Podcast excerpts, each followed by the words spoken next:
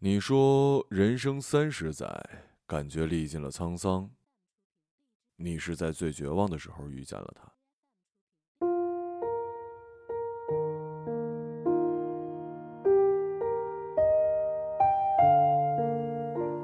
奇妙的他，最初你只是他的客人。大卖场地下室一个转角的百元理发店，只是图个方便便宜。那时候你与前任一起去剪发，面容秀气的男子动作利落，语气柔和。他很快为你跟前任剪了头发。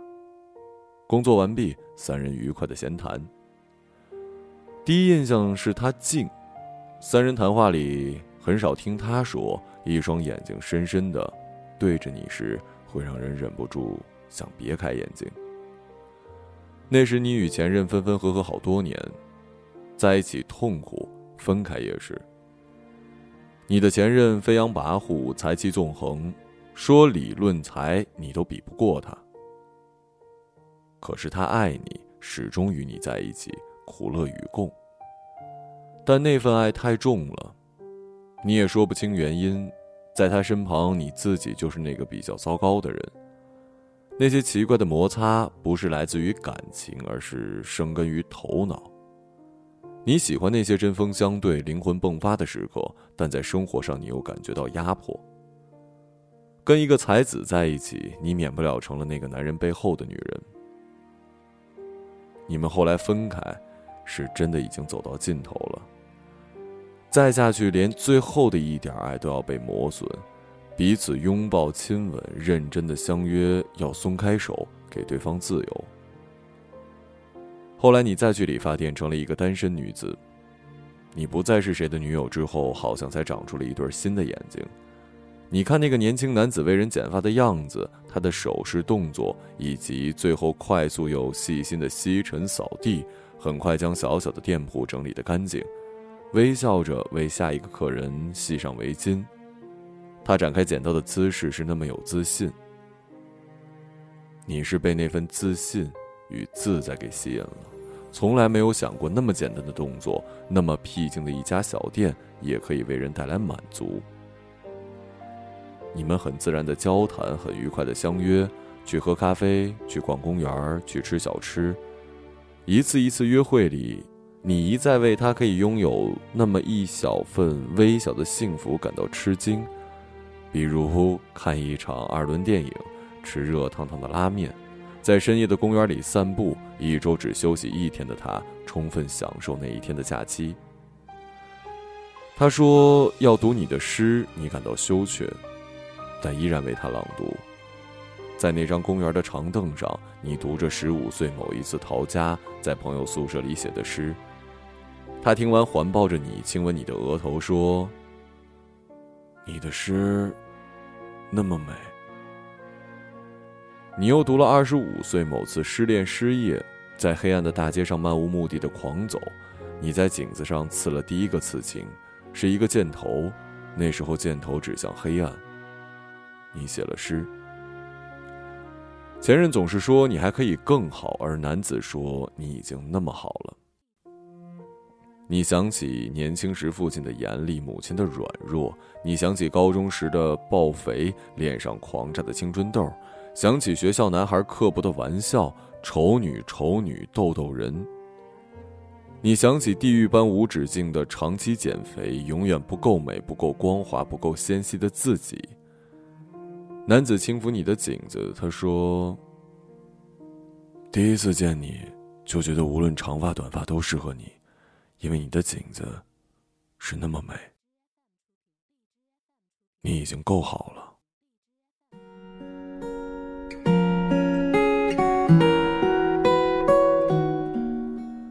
这是一句非常简单的话，就像一百元理发，没有任何噱头与花招，刀法见真章。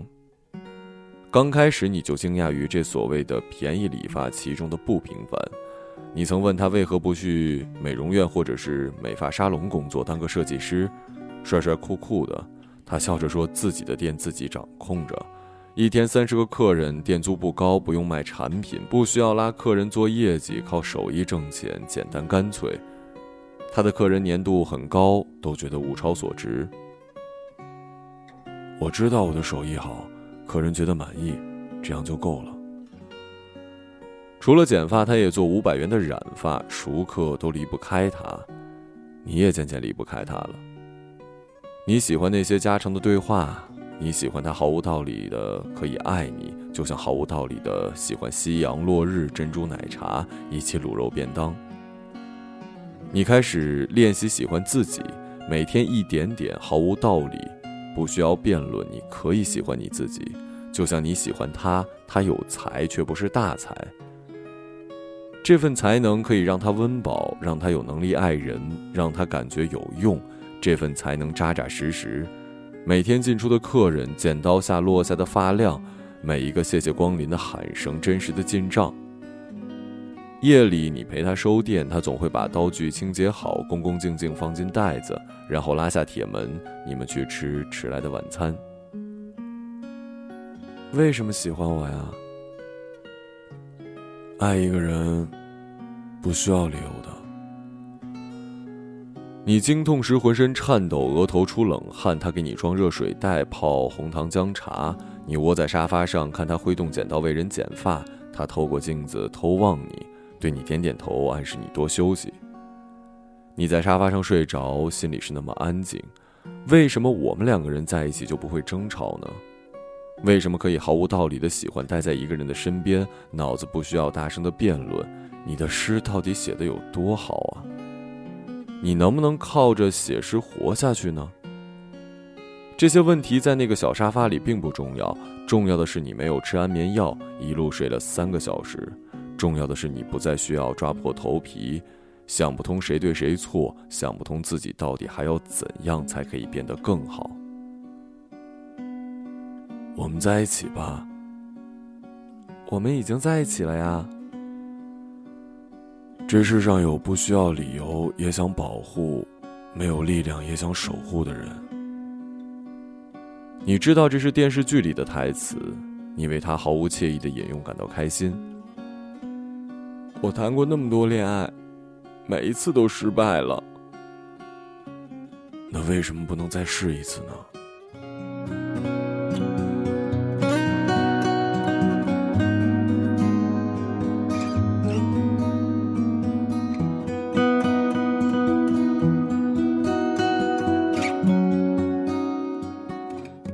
他将你搂入怀里，你想起自己比他还大两岁呢。没有人允诺你花园与天堂，你只是单纯的想着。他情话的风景中，在一个小巷底，他会租一个店面，前面的空间当工作室，后面一房一厅一个厨房。他在前面剪发，你在后面的房间里写作。他挥动剪刀，你敲打键盘，不会很富裕。也不会太匮乏，刚刚好的收入可以吃穿温饱，一种微小罕见的幸福。他说：“要不要一起试试看？”你像想起了很久很久以前某件往事那样，用力的点了点头。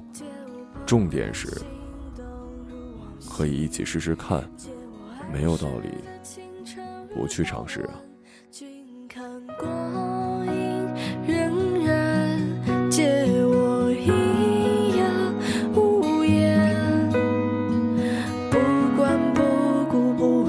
说也不念。静看光阴荏苒，借我一样无言。不管不顾，不问不说也。一个朗读者，马晓成。